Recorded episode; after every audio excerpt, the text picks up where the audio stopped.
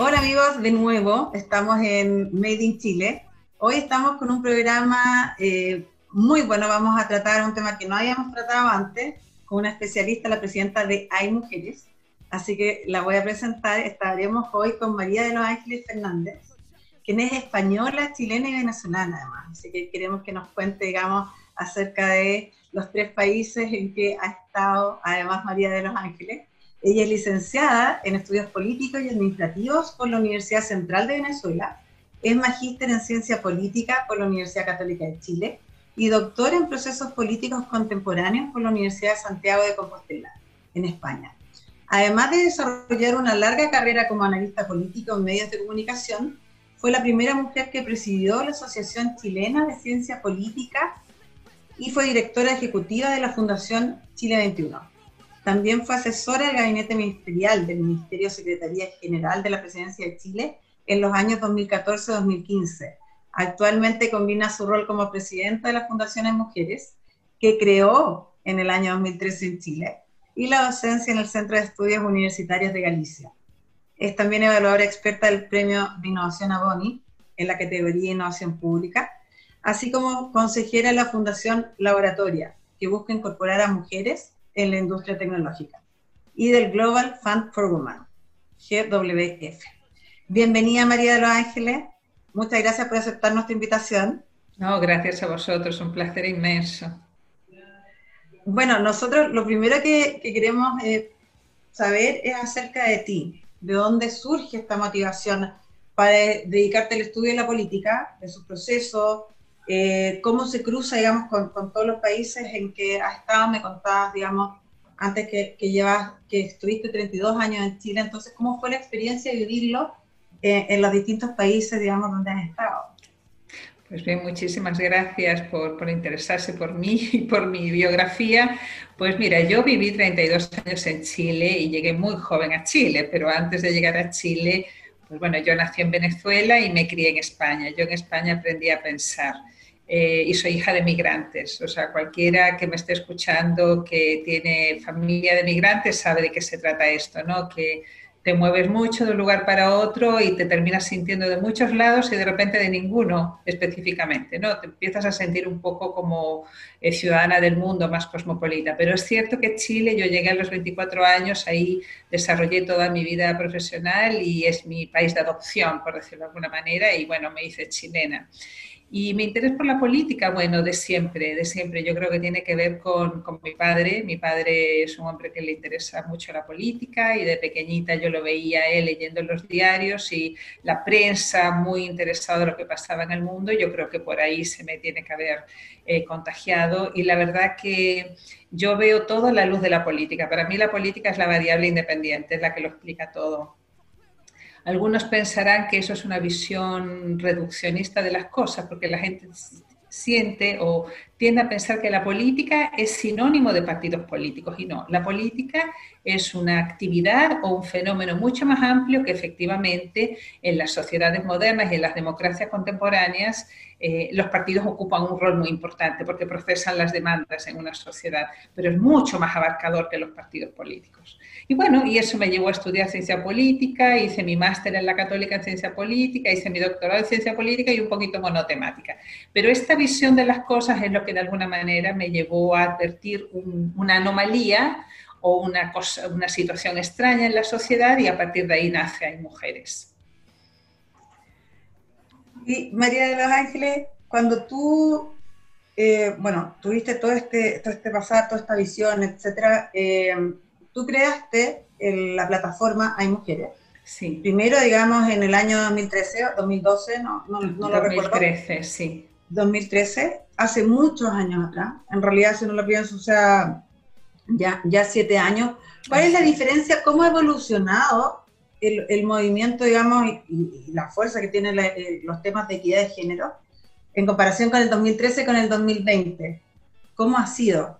Este? Bueno, sí, efectivamente, eh, el, salto ha sido sideral porque, bueno, sí, en esos años se hablaba del tema. Piensa tú que en el 2012-2013, cuando eh, yo llevo adelante esta iniciativa, que partió siendo una, plataforma, partió siendo un lugar en, en, la nube, antes de ser después una fundación con personalidad jurídica, eh, ya nosotros en Chile debatíamos mucho esos temas porque piensa tú que la presidenta Bachelet llegó al poder, su primer mandato fue el 2006, entre el 2006 y 2010. Y yo creo que eso generó un hito muy importante en la sociedad chilena. Ya parece que es tan lejano porque ha pasado ya desde el 2006 hasta ahora 14 años, no más.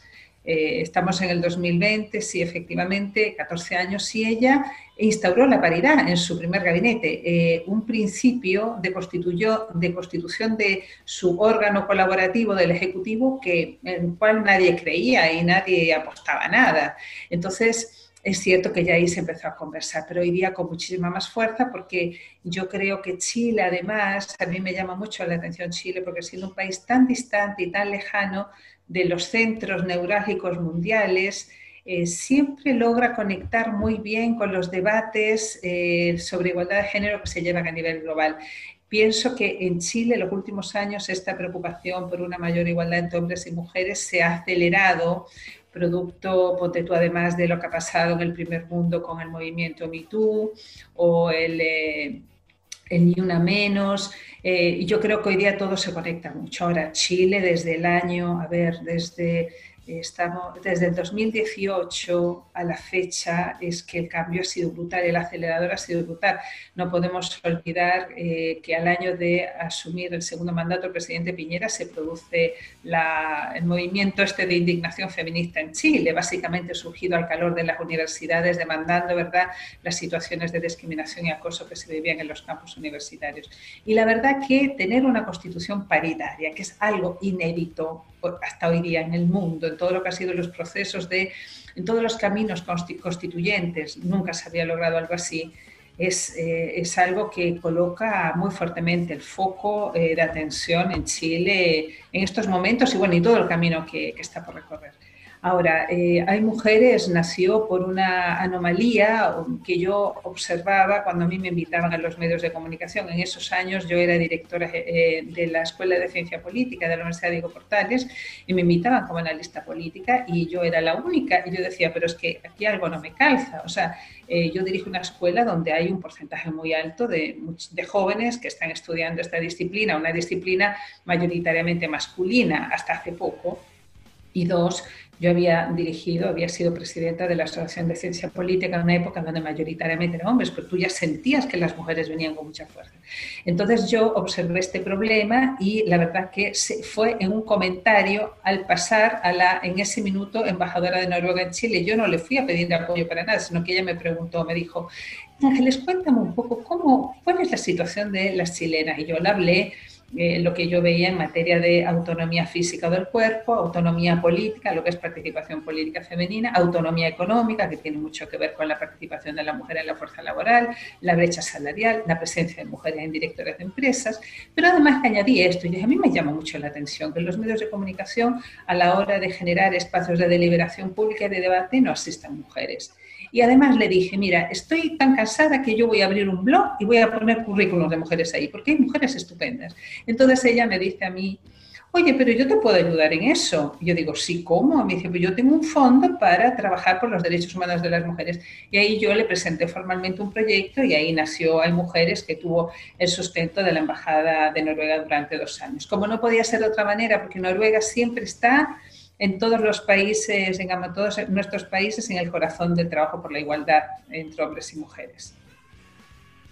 Eh, pero ¿te imaginaste, digamos, que, este blog que nace en un comienzo iba a tener tantas tanta expertas?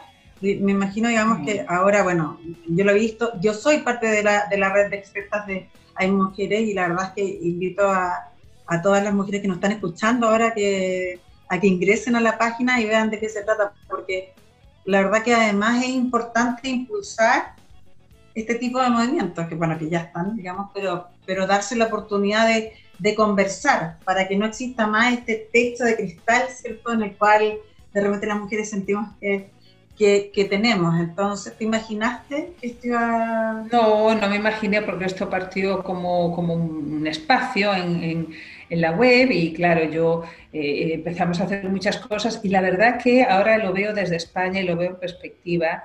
Eh, vi que Chile, la sociedad chilena ofrecía muchos facilitadores para hacer algo así. Uno, porque como tú bien advertías, ya el tema de la igualdad de género estaba en el tapete, los medios de, comunicación favorecían estos debates, eh, estaba bueno, el impacto de la presidenta Bachelet y luego en Chile veo que es muy fácil la colaboración público-privada.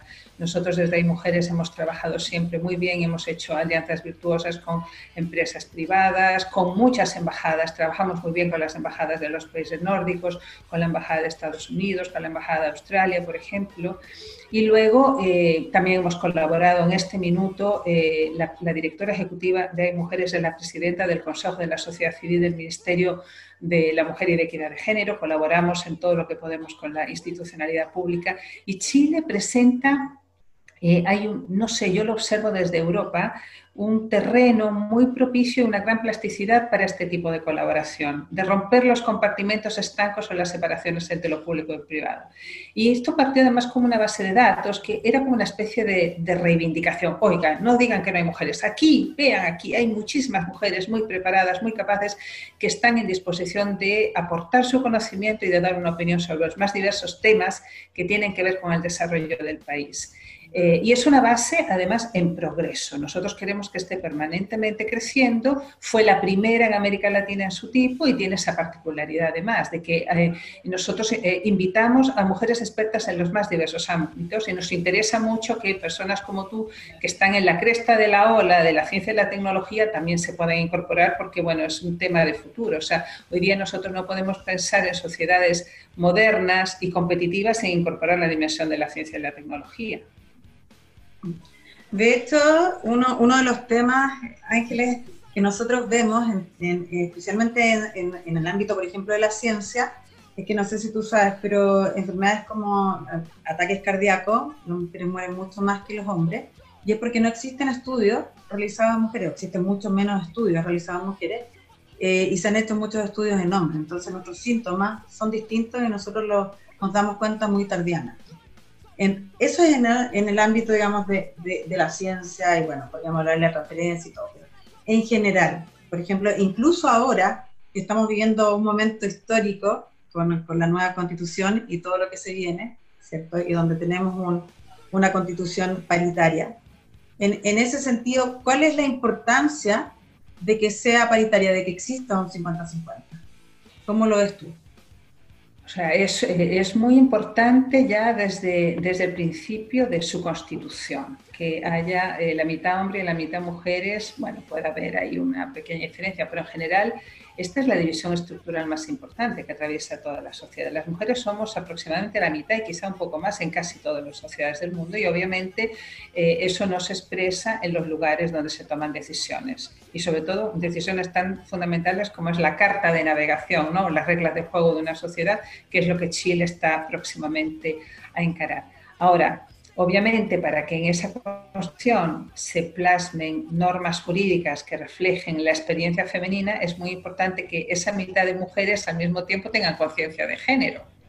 Pero también los hombres. Yo no, no es algo que yo atribuya necesariamente o exclusivamente a las mujeres. Pueden entrar allí hombres que tengan conciencia de género, porque el orden de género y el mandato de género que nos, eh, digamos, establece que estamos precondicionados para realizar ciertas tareas o ciertas funciones dependiendo de nuestro sexo biológico, es algo que no solamente aflige a las mujeres, también les aflige a los hombres. Tú hablas con muchos hombres que les gustaría dedicar mucho más tiempo a sus hijos, que se sienten ahogados por la idea del, mandato del hombre proveedor. Y eh, yo, este trabajo en, Hay Mujeres, donde además nosotros fuimos las primeras en Chile en incorporar fuertemente a los hombres como parte de nuestro quehacer, porque tenemos un programa que se llama Embajadores Hay Mujeres, muchos hombres te lo dicen, que les gustaría eh, eh, colaborar, expresar con más fuerza, cómo el orden de género eh, que ellos los, obliga a determinados comportamientos, a ellos los aflige mucho, pero bueno, los hombres además están condicionados para no mostrar sus emociones y para no quejarse. ¿ah? Entonces yo creo que esto de, la experiencia constitucional paritaria también va a depender mucho de la conciencia de género que tengan las mujeres allí incorporadas, pero también los hombres. Pero ojo, no podemos olvidar que podemos tener una muy buena constitución con perspectiva de género, pero eso es la igualdad de derecho. Otra cosa que después eso se expresa en igualdad de, de hecho, de facto, que a veces no calza la igualdad de derecho o la igualdad normativa con la igualdad de facto. De hecho, nosotros tenemos eh, en Chile eh, situaciones normativas eh, donde las mujeres aparecemos equiparadas con los hombres. Eso es lo que dice el texto de la ley, pero en la práctica eso no, no, va acompañado. Por ejemplo, la participación política a la hora cuando queremos competir en una lista electoral. En la ley, desde el punto de vista legal, nosotros no tenemos eh, mayores cortapisas. Si queremos ser candidatas, basta con desearlo, pero en la práctica vemos que no es así. Por eso fue necesario generar una especie de intervención quirúrgica, una especie de dispositivo que son las cuotas de género, para forzar de alguna manera la entrada de las mujeres a las listas electorales, porque si no, no entran. Pero la ley no, eh, establece ninguna prohibición. Es la práctica concreta la que hace que las mujeres no puedan entrar a las listas electorales por distintos factores que nos llevarían a otra conversación. Nos podríamos ir por otro derrotero. Pero, por ejemplo, ¿en qué, otro, ¿en otros ámbitos, digamos, nos vemos afectadas así en la práctica? Bueno, nos vemos afectadas también, por ejemplo, eh, desde el punto de vista, ponte tú, eh, eh, la integración de las mujeres en los directorios de las empresas. También te dicen, oye, no, pero es que no hay ningún impedimento para que las mujeres puedan entrar a un, al directorio de una empresa, pero en la práctica, la manera como está organizada la sociedad hace que las mujeres, a pesar de que hemos entrado al mundo de lo, de lo público, al mundo del, del trabajo, al mundo de la educación, al mundo de la política, desde el punto de vista de los hechos, las mujeres siguen cargando sobre sus hombros con la responsabilidad por las tareas domésticas y las tareas del cuidado. ¿Qué mejor ejemplo que lo que está pasando con esta pandemia, donde de repente, de manera acelerada, pues todos nos hemos tenido que quedar en la casa y bueno, al quedar en la casa, pues las mujeres han tenido que asumir los cuidados, han tenido que llevar su trabajo para su casa, aquellas que pueden teletrabajar y al mismo tiempo cuidar a los niños. Y el tema de los cuidados se ha visto con toda, digamos, con toda su expresión durante esta pandemia y en todos los países está surgiendo una demanda para que todo lo que sean las medidas para enfrentar el impacto de esta pandemia, sobre todo la crisis económica que viene detrás, contemplen la valorización efectiva de los cuidados y que no siga siendo algo que recae solamente sobre hombros femeninos. Hay una expectativa en Chile de que la Constitución pueda acoger esta demanda. ¿Cómo? No lo sé, porque eso lo saben los que están encargados de la técnica jurídica. O bueno, los constituyentes en el, mm. van a tener un año para trabajar estos temas.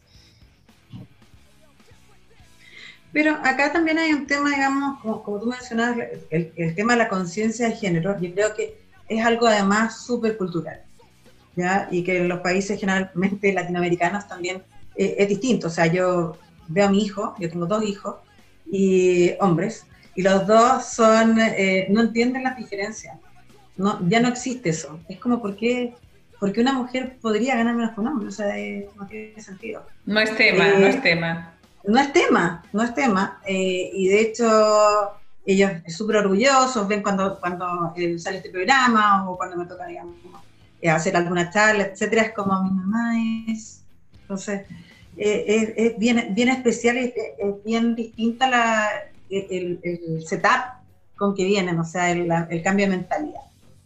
Eh, para lograr ese cambio, tienen que, tienen que pasar, digamos, es un cambio más bien generacional, la cultura, o sea, cómo uno puede, digamos, hacer que, las nuevas generaciones tienen con ese, ese, cambio, pero algunas otras, cómo uno puede impulsarlo para que realmente exista esta, esta conciencia de género y qué país uno puede mirar donde, donde existe, digamos, mayor igualdad en las tareas, donde existe esta conciencia. Bueno, parto por la última reflexión que tú haces. Los países que han, eh, se han acercado más a esta situación idílica o ideal de igualdad de género son los países nórdicos. Sí, el, el, índice de brecha de género que elabora anualmente el Foro Económico Mundial eh, siempre establece el ranking de los 10 primeros países, ahí siempre están Noruega, Suecia, Dinamarca, Finlandia, Islandia. ¿ah? También aparecen países para mi gusto muy raros en ese ranking de los 10 primeros, que es Nicaragua. Eh, y a mí me parece que eso merece otro tipo de comentarios, porque tiene que ver mucho cómo se miden estas cosas. A mí Nicaragua no me parece un país que sea ejemplo de igualdad de nada, de hecho es un país más cerca a un sistema de gobierno autoritario, autocrático, que a una democracia. Pero Dicho esto, eh, yo no estoy tan segura que las nuevas generaciones estén cambiando el chip, más allá de la experiencia concreta que me cuentas de tus hijos. En general, lo que vemos en muchos estudios, tanto en España como en otros países, es que eh, la relación entre las chicas y los chicos eh, relaciones de subordinación, de discriminación por no decir de abuso, eh, siguen persistentemente pero cobrando otras manifestaciones. Por ejemplo, el control que pueden hacer los chicos del móvil de las chicas, le piden sus claves como una prueba de amor. Yo he visto aquí muchos estudios en España, a pesar que España es un país puntero, no solamente en Europa, sino en el mundo en materia de igualdad de género. Eh, entonces, ¿qué va pasando? Que a veces tenemos espejismos de realidad, pero la realidad no se concreta y muchas veces este tipo de avances, si no quedan concretados a través de normas jurídicas, pues pueden involucionar muy rápidamente. Mira lo que pasó en Estados Unidos con la llegada de Trump en muchos ámbitos, ¿no? Que eso ha generado que en estas recientes elecciones uno de los sectores o uno de los, digamos, más potentes que se ha organizado en contra de su candidatura ha sido las mujeres, ¿ah? que, se han, que se ha generado una coalición con otros sectores de la sociedad para tratar de impedir que este señor llegue. Bueno, todavía no está dicha la última palabra, que quedan dos meses para que entregue su presidencia, pero bueno, bueno. El, punto, el punto es que el trabajo por la igualdad de género es un trabajo muy complicado. Yo creo que es el más complicado, exigente, desafiante y difícil que hay en las sociedades, porque tú puedes pensar que avanzas por un, por un lado y por otro va retrocediendo. Mira, es un trabajo que exige trabajar de manera muy coordinada, de funcionar de manera muy coordinada, todo lo que tiene que ver con las prácticas, con la cultura y también con lo que son los factores institucionales. Eh, por ejemplo, te pongo un ejemplo concreto en el ámbito que nos convoca, que tiene que ver con el mundo de la ciencia y tecnología. Eh, yo he visto que en los, últimos años, cinco años o tres años, esa preocupación que tú señalabas, las poquísimas mujeres que hay en las áreas STEM, en las áreas de ciencia y tecnología, eh, hay que enfrentarla. No puede ser, nosotros tenemos que volcar esto y tenemos que lograr que las mujeres tengan una presencia lo más equitativa posible a lo que es su presencia en la sociedad. Y para eso se desarrollan distintas iniciativas. Pero la iniciativa puntera es lo que fomentar en las niñas vocaciones científicas. Y todo el mundo está en eso. Fomentar las vocaciones científicas, seminarios, talleres, charlas, bla, bla, bla, publicaciones, han surgido una cantidad de iniciativas enormes mostrando las científicas del pasado, las mujeres que estaban invisibilizadas. Pero sin embargo no logramos mover la aguja. ¿Y por qué? Porque ese tipo de actividad por sí sola no va a lograr hacer nada. Tú tienes esa actividad o esa iniciativa o ese enfoque, tú tienes que coserlo o concatenarlo con otro tipo de cosas. No vamos a lograr nada eh, incentivando que las mujeres se incorporen en las áreas de ciencia y tecnología si no hacemos por el lado de los chicos y de los hombres que ellos, por su lado, se interesen por los temas del cuidado porque vamos a hacer que muchas chicas y muchas mujeres estudien ciencia y tecnología, entren a esas carreras y cuando lleguen a su mundo laboral sean ellas las que tengan que escoger entre su vida personal y su vida laboral, porque el hombre, el hombre no se va a ver emplazado a escoger. Ángeles, la verdad es que es súper interesante lo que mencionas, incluso lo del, lo del espejismo de la realidad. ¿ah? A mí me, la verdad es que Sí, yo lo converso con, con, con hartas eh, y decimos, no, las generaciones han cambiado, porque nosotros vemos esto y esto. Y claro, uno no es, no es, no es experto, digamos, en temas de, de, equidad, y lo que tú mencionas es, claro, uno, uno se va autoengañando, en el sentido que dice, bueno, esto está cambiando y, y aquí está la muestra. Entonces, es súper importante en realidad debatir estos temas, eh, que tanto hombres como mujeres eh, eh, tomemos conciencia. Eh, yo la verdad, también, bueno, la pandemia, como, como tú bien dices, las mujeres están todas bien, bueno, estamos bien, bien colapsadas con todo, con todo el trabajo adicional que nos ha, que nos ha tocado. Y, y la verdad es que estos temas que tú mencionas son súper importantes de, de, comunicarlos y mencionarlos. Nosotros hace como dos semanas atrás, o tres quizás, tuvimos un, un evento de, de, mujeres en ciencia y tecnología respecto de la equidad. Y la verdad es que me encantaría que, que tú incluso pudieras darnos una, una charla ahora adapta, donde yo soy, soy, la directora, para poder hablar de estos temas y debatirlos. Eh, la verdad que se me hizo súper corto el programa, ya tenemos que ir cerrando. Perfecto, sí, esto es que sea apasionante. Sí, eh, la verdad es que es súper interesante. Eh, eh, bueno, una mujer que, que, en realidad me encantaría escuchar una hora más. Entonces, en ese sentido, te vamos a dejar invitada a hacer a vuestra disposición. webinar, debate para, para poder escuchar más. No sé si, si para cerrar ¿Te gustaría dar, por ejemplo, un mensaje? Un mensaje. Mira, mi mensaje es que antes de que estallara la pandemia, eh, el Foro Económico Mundial ya nos indicaba con sus mediciones que faltaba un siglo para alcanzar la paridad de género, sobre todo en el ámbito económico.